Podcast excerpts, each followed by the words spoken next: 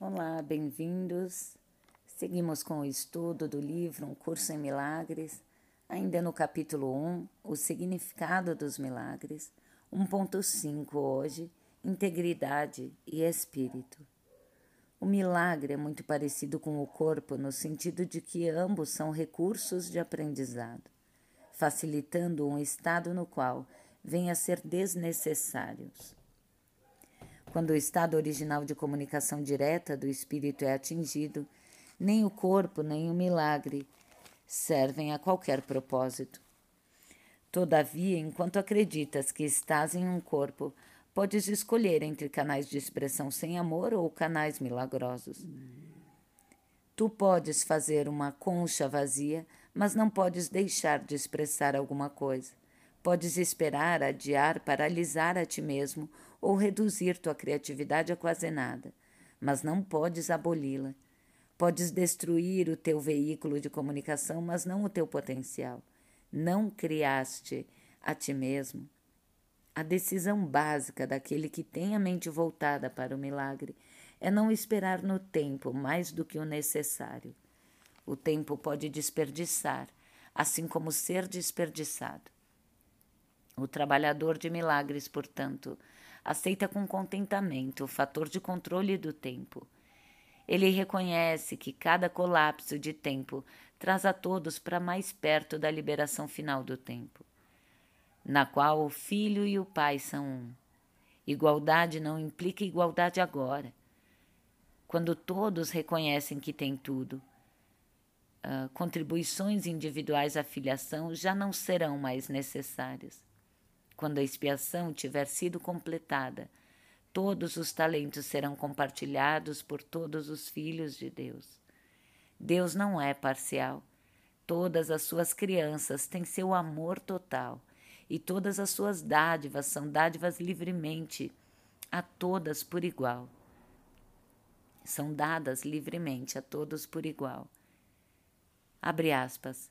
Se não vos tornardes como as criancinhas, fecha aspas, significa que a menos que reconheças plenamente a tua completa dependência de Deus, não podes conhecer o poder real do filho em seu verdadeiro relacionamento com o Pai.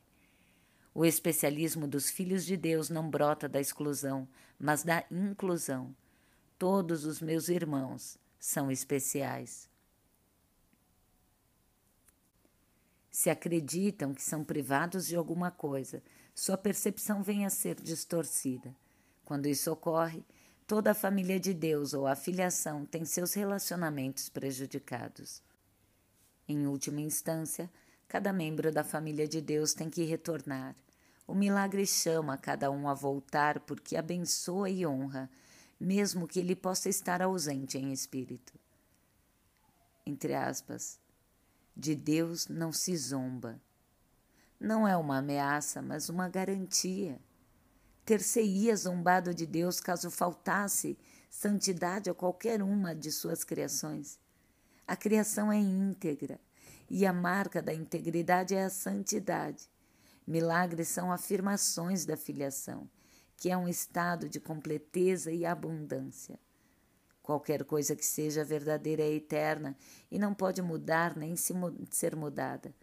O espírito é, portanto, inalterável, porque já é perfeito, mas a mente pode eleger a que escolher servir, a que escolhe servir. O único limite imposto à sua escolha é que não pode servir a dois senhores.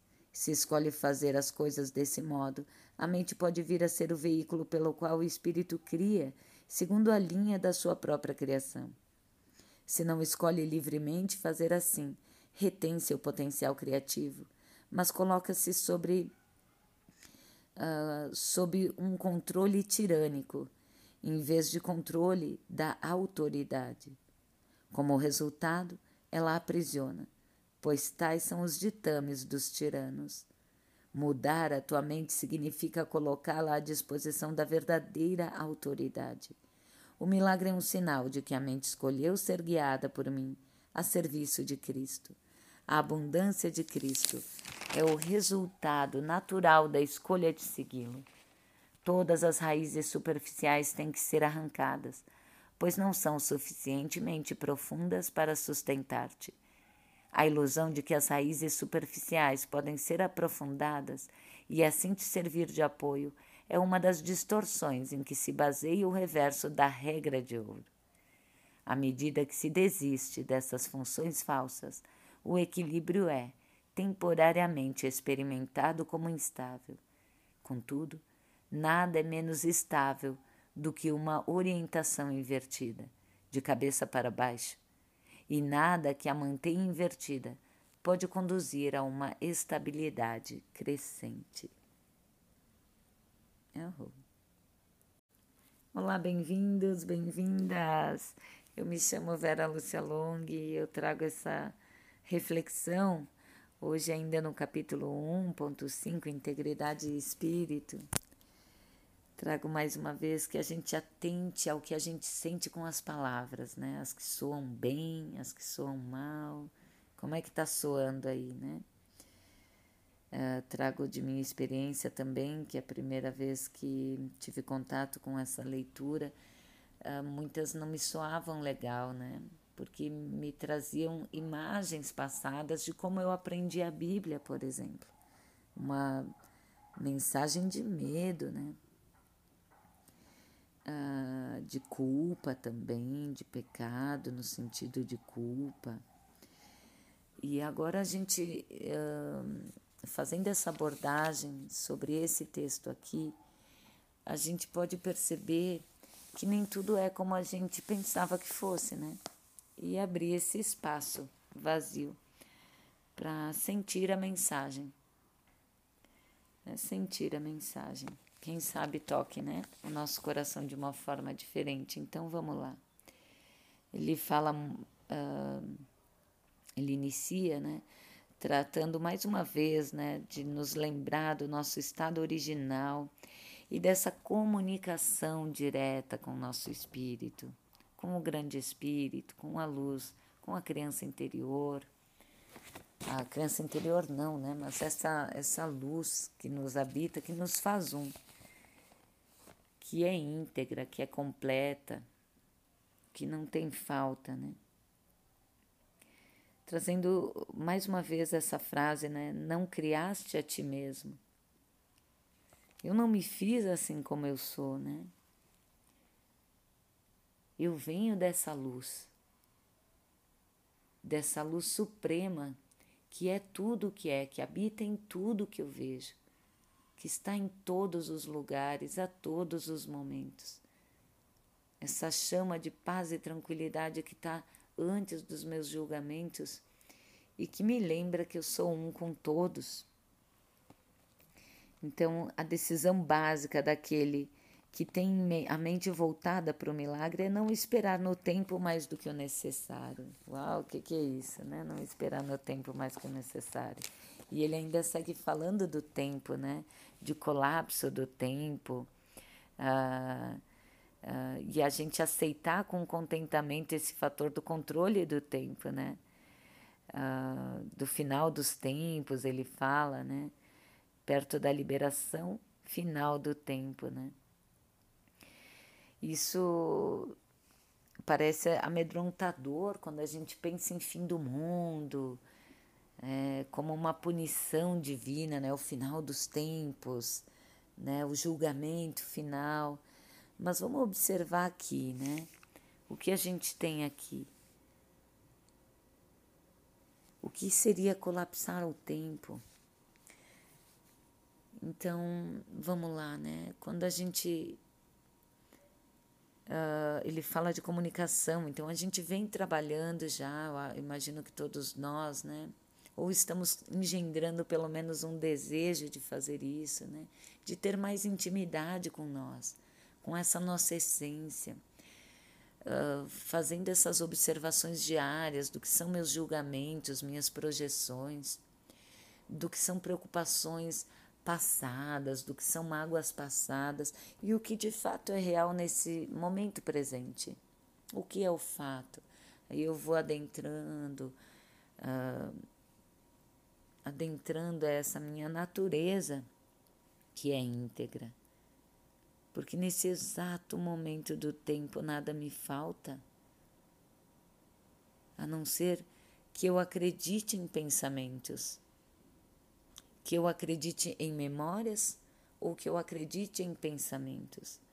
Mas se eu entrego para que essa essência de luz divina em mim me traga a paz do momento presente, e vou dissolvendo todas essas esses pensamentos, essas projeções futuras ou memórias passadas, eu estou em paz. E a gente vai criando esse diálogo, esse esse esse diálogo pode ser diálogo ou como ele fala que essa comunicação direta com a minha essência, né? Com a essência real que eu sou. Real. E eu falo real firmemente, porque o resto são pensamentos, memórias, e elas já não existem mais. Então, igualdade implica em igualdade agora, ele traz, né? Quando todos reconhecem que tem tudo, contribuições individuais à filiação já não serão mais necessárias. Então, que a gente possa dedicar mais tempo de intimidade, até realmente experimentar essas palavras. Não sair por aí reproduzindo como verdades ou mesmo pensando na tua mente elas como verdade, mas entregando para sentir. Quando a gente se reconhece pleno, completo, a gente vê isso nos outros também, vê nas coisas também, vê que tudo está certo.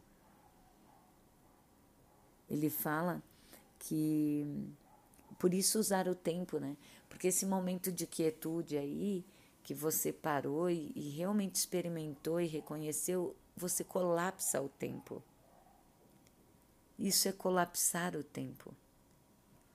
Tem estudiosos e literaturas de co-criadores, um, que mais ali, co-criadores da nova era, né? uh, cria sua abundância, uh, seu relacionamento perfeito e tudo mais. E, por favor, ouçam só minhas palavras sem julgamentos, tá? Não estou julgando que sejam ruins ou bons, tá? Eu só estou trazendo porque essa palavra colapso é muito usada por eles, né? Por que, que é usada? Ah, muitas vezes a gente confunde, fazendo esses exercícios de co-criador, né? A gente confunde ah, o colapsar com ah, pensar muito claramente a coisa, né? E na verdade é esse estado de quietude, de completeza, onde reconhece mesmo que nada falta, onde até o próprio desejo da coisa se dissolve em si e você realmente se sente pleno e completo. E por que que isso tem o poder de criar, né, ou de fazer o nosso futuro enquanto a gente ainda projeta futuros, né? Porque a gente só, a gente é criador. Mas a gente só é criador agora. A gente não pode ser criador amanhã. E a gente não pode ser criador no ontem. A gente só é criador agora. Então esse colapso do tempo é isso onde todo o futuro e o passado se dissolve e você está no presente. Quando a expiação tiver sido completada, todos os talentos serão compartilhados por todos os filhos de Deus. Então, com essas intimidades que a gente vai tendo com a nossa centelha divina, né, separando as projeções e as memórias, a gente vai trazendo habilidades que talvez a gente nem reconhecesse na gente antes e frutificando essas habilidades. Só que isso não acontece só contigo, não, nem só comigo. Isso é para todos.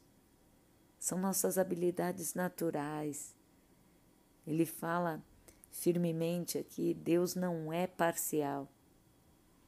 Que a gente possa trazer isso para nós, porque nós somos parciais porque eu sou mais amorosa com determinadas pessoas, com outras não? Como eu posso limitar o amor? Deus, ah, trazido também como amor, ele não pode ser limitado. Amor não pode ser limitado ao teu companheiro, ao teu filho. Quando eu começo a estar em estado de presença mais e mais, eu expando amor, sim, na minha família, nas pessoas mais próximas de mim, mas para todos.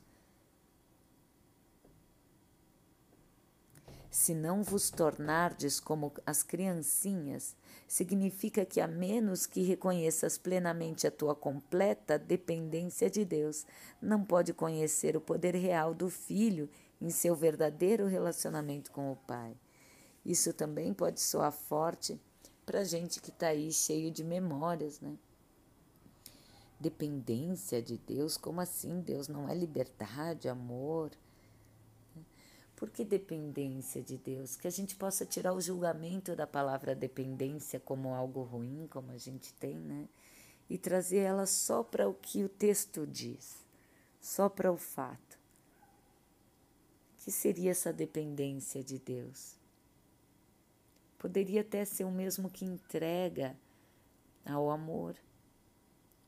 Dependência de Deus porque a gente não tem esse pulsar de vida por nós mesmos como diz aqui, não foi a gente que se criou. Essa fonte, claro que na medida em que a gente vai, talvez, né, interiorizando mais e mais e realmente se vê completo, uno com ele, até que não haja diferenciação. Né? Mas nesse momento eu acredito que não estaríamos mais nem em corpo aqui, né? Então esse curso ele tem o intuito de ser práticos, a consciência que a gente tem agora, as crenças que a gente tem agora. Então se ver, se, se compreender dependente de Deus é compreender que essa força que nos alimenta, que nos sustenta, que nos garante a vida verdadeira, ela habita dentro de nós e está aí para ser acessada a todo momento no tempo, né? para ser colapsada a qualquer momento. Mas reconhecer que não são nossos pensamentos que são a vida, né? Por isso, dependência de Deus não é o que eu penso que eu sou, mas o que de fato eu sou. Da onde vem esse pulsar de vida? E aqui eu quero trazer um ponto, né? A ciência já fez tanta coisa, né? Nós, cientistas, fizemos tantas coisas. A gente cria braço, cria perna, cria órgãos novos. Mas esse pulsar de vida é possível criar com a nossa mente, com a nossa tecnologia? Essa vida. Essa vida. Eu posso ligar átomos, eu posso fazer um milhão de coisas, mas esse pulsar da vida que habita no átomo eu, eu consigo recriar? Está aí. Por isso a dependência de Deus, o reconhecimento de que a fonte verdadeira da vida não está em mim. É mesmo eu como mãe, ah, gerei um filho, mas fui eu que dei esse pulsar de vida para ele. Eu contribuí aí entregando ah, ah, como é que se diz aí, meus óvulos físicos e tudo mais. Da onde vem essa vida? Da onde vem essa centelha de luz que pulsa? Não vem de mim. Vem dessa fonte que nos faz um.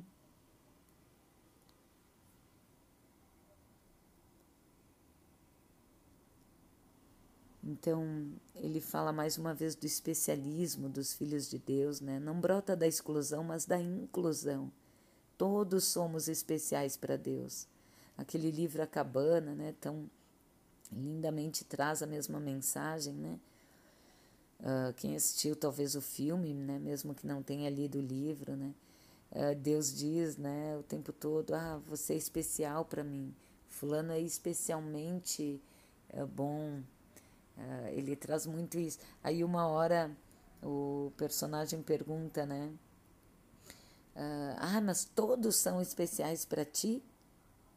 E aí Deus explica, né, nessa mensagem do, do filme ou do livro, sim, que todos somos.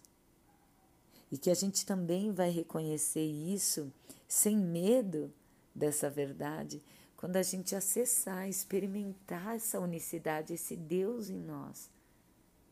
Aí a gente experimenta por conta própria o que é esse amor incondicional que não faz diferenciação entre um e outro. Em última instância, cada membro da família de Deus tem que retornar. Ele fala muito desse retorno. O que é esse retorno? O fim dos tempos e a ida ao céu? Ou é esse céu interior, né? um céu fora de nós? Né? Ou é esse céu interior que nos faz íntegro, onde a gente consegue realmente compreender essa união, o que é essa unicidade, essa ausência de limites. Por que, que ele fala, e fala de novo aqui nessa leitura, que a verdade é eterna? Porque isso é a única coisa que nunca vai mudar. A gente pode negar isso, a gente, como ele diz, né, pode ficar mais tempo no tempo, no tempo que a gente conhece, se prendendo em futuro, em passado. A gente pode ficar muito tempo aqui brincando de mundo, mas ainda assim não muda o que é verdade que há essa essência que nos faz íntegros, que nos garante que estamos em paz, seguros e amados para sempre. Ali fala do final do tempo, né? Por que não falar do julgamento final? Qual é o julgamento final? É quando finalmente a gente reconhece essa integridade. O julgamento final é que nós somos santos, íntegros, completos, imaculados o último julgamento. Né? Depois de todos os julgamentos que a gente faz, de todas as coisas, a gente reconhecer o último julgamento. Aquele que reconhece sua própria integridade, sua unicidade ao todo.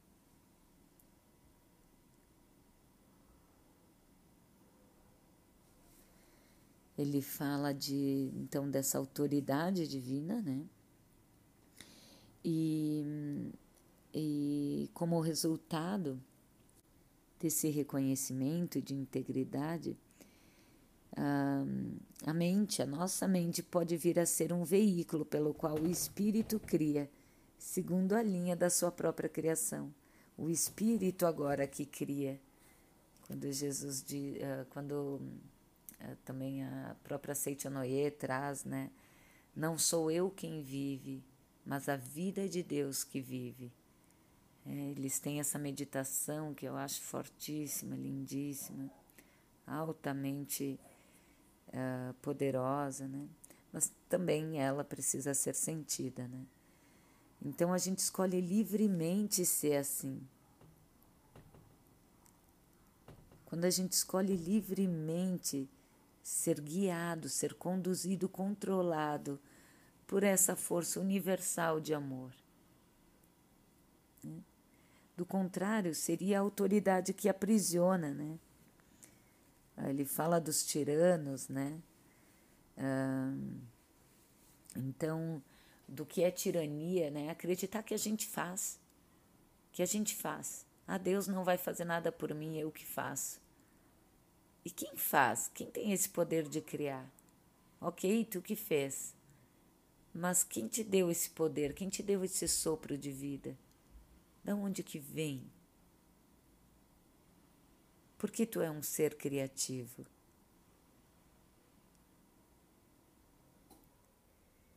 Ah, mas então Deus cria essas pessoas que fazem o mal aí também.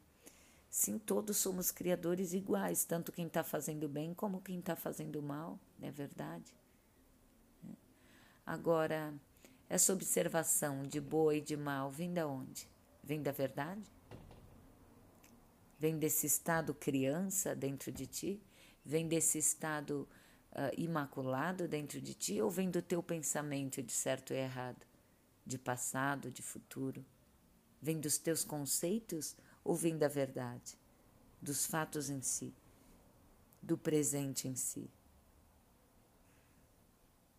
Uau, que, que 360 graus que a gente está dando aqui, né?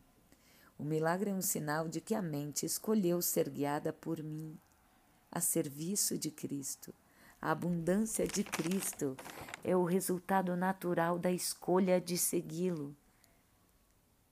Todas as raízes superficiais têm que ser arrancadas, pois não são suficientemente profundas para sustentar-te. Qual é essa força que te sustenta? Da onde vem tua integridade, tua completeza? Vem do dinheiro? Do dinheiro lá fora, do dinheiro de amanhã?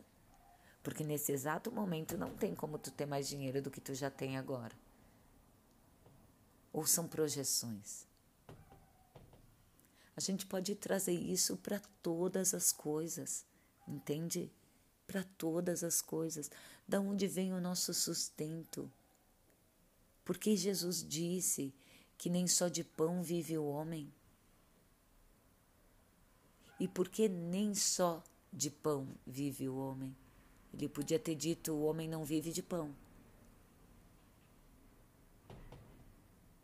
Porque se assim a gente cria, assim é. Mas que a gente lembra que, lembre que não é do pão fora. O pão da vida e o cálice da salvação habitam em nós, nesse estado de presença de entrega. Enquanto eu não tenho um real, um contexto real sem julgamento sobre as coisas, que eu permita que esse que sabe, essa sabedoria infinita que me habita, que está na minha quietude, que está na negação dos meus pensamentos, na resistência ao medo, e resistência, né, pode ter ambiguidades na palavra, né? Mas nesse, nesse caso, eu estou trazendo de, de abrir espaço para dúvida dos nossos medos, para constatar como de fato eles são medos projetados para frente. Eles não estão aqui agora. Eles não podem me atormentar agora se eu não permitir. As minhas mágoas estão lá no passado, elas só me atormentam agora porque eu permito, porque eu as trouxe junto, porque eu estou dando vida a elas. Eu sou um ser criativo. Eu sou um ser que vem da própria criação divina, do próprio Criador. daquele que não é uma pessoa, mas é minha criatividade ingênua, inabalável, que me habita. Então, que a gente possa realmente dedicar tempo de intimidade para refletir sobre isso para em algum momento, por breve que seja, reconhecer essa integridade. Ai, Vera, eu não consigo, porque eu estou preocupada com aquilo, então vai trazendo essa preocupação. Estou preocupada com isso, mas realmente é uma preocupação para depois. Agora, nesse momento, eu, eu, eu, eu quero entregar essa preocupação. E mesmo que não consiga, vai faz de novo. Se mantém vigilante, se mantém de cabeça erguida. Sustenta, te ancora, te abraça, te acolhe. Não é para ficar se sentindo mais culpado ainda. Ah, eu não consigo meditar. Ah, eu não consigo sentir isso que o livro diz, que a Vera diz, que tantos dizem. Não é para isso de novo está aí com memórias passadas, não tem nada a ver com o que eu digo, com o que o livro diz. Tem a ver com tua entrega, com a tua dedicação, com a tua perseverança.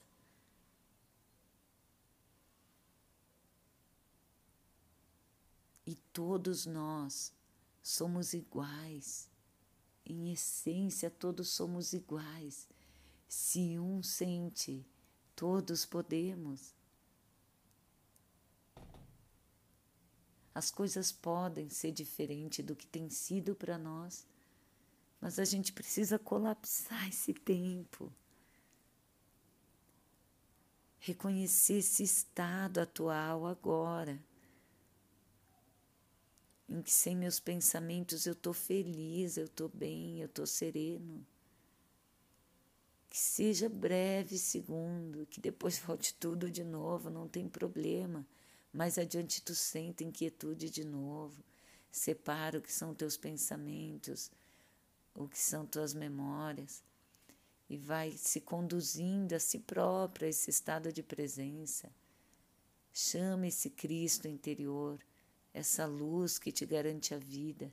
Faz tua própria oração, cria a tua própria oração, deixa a tua oração vir de dentro as palavras, se precisarem ser ditas, virão de dentro.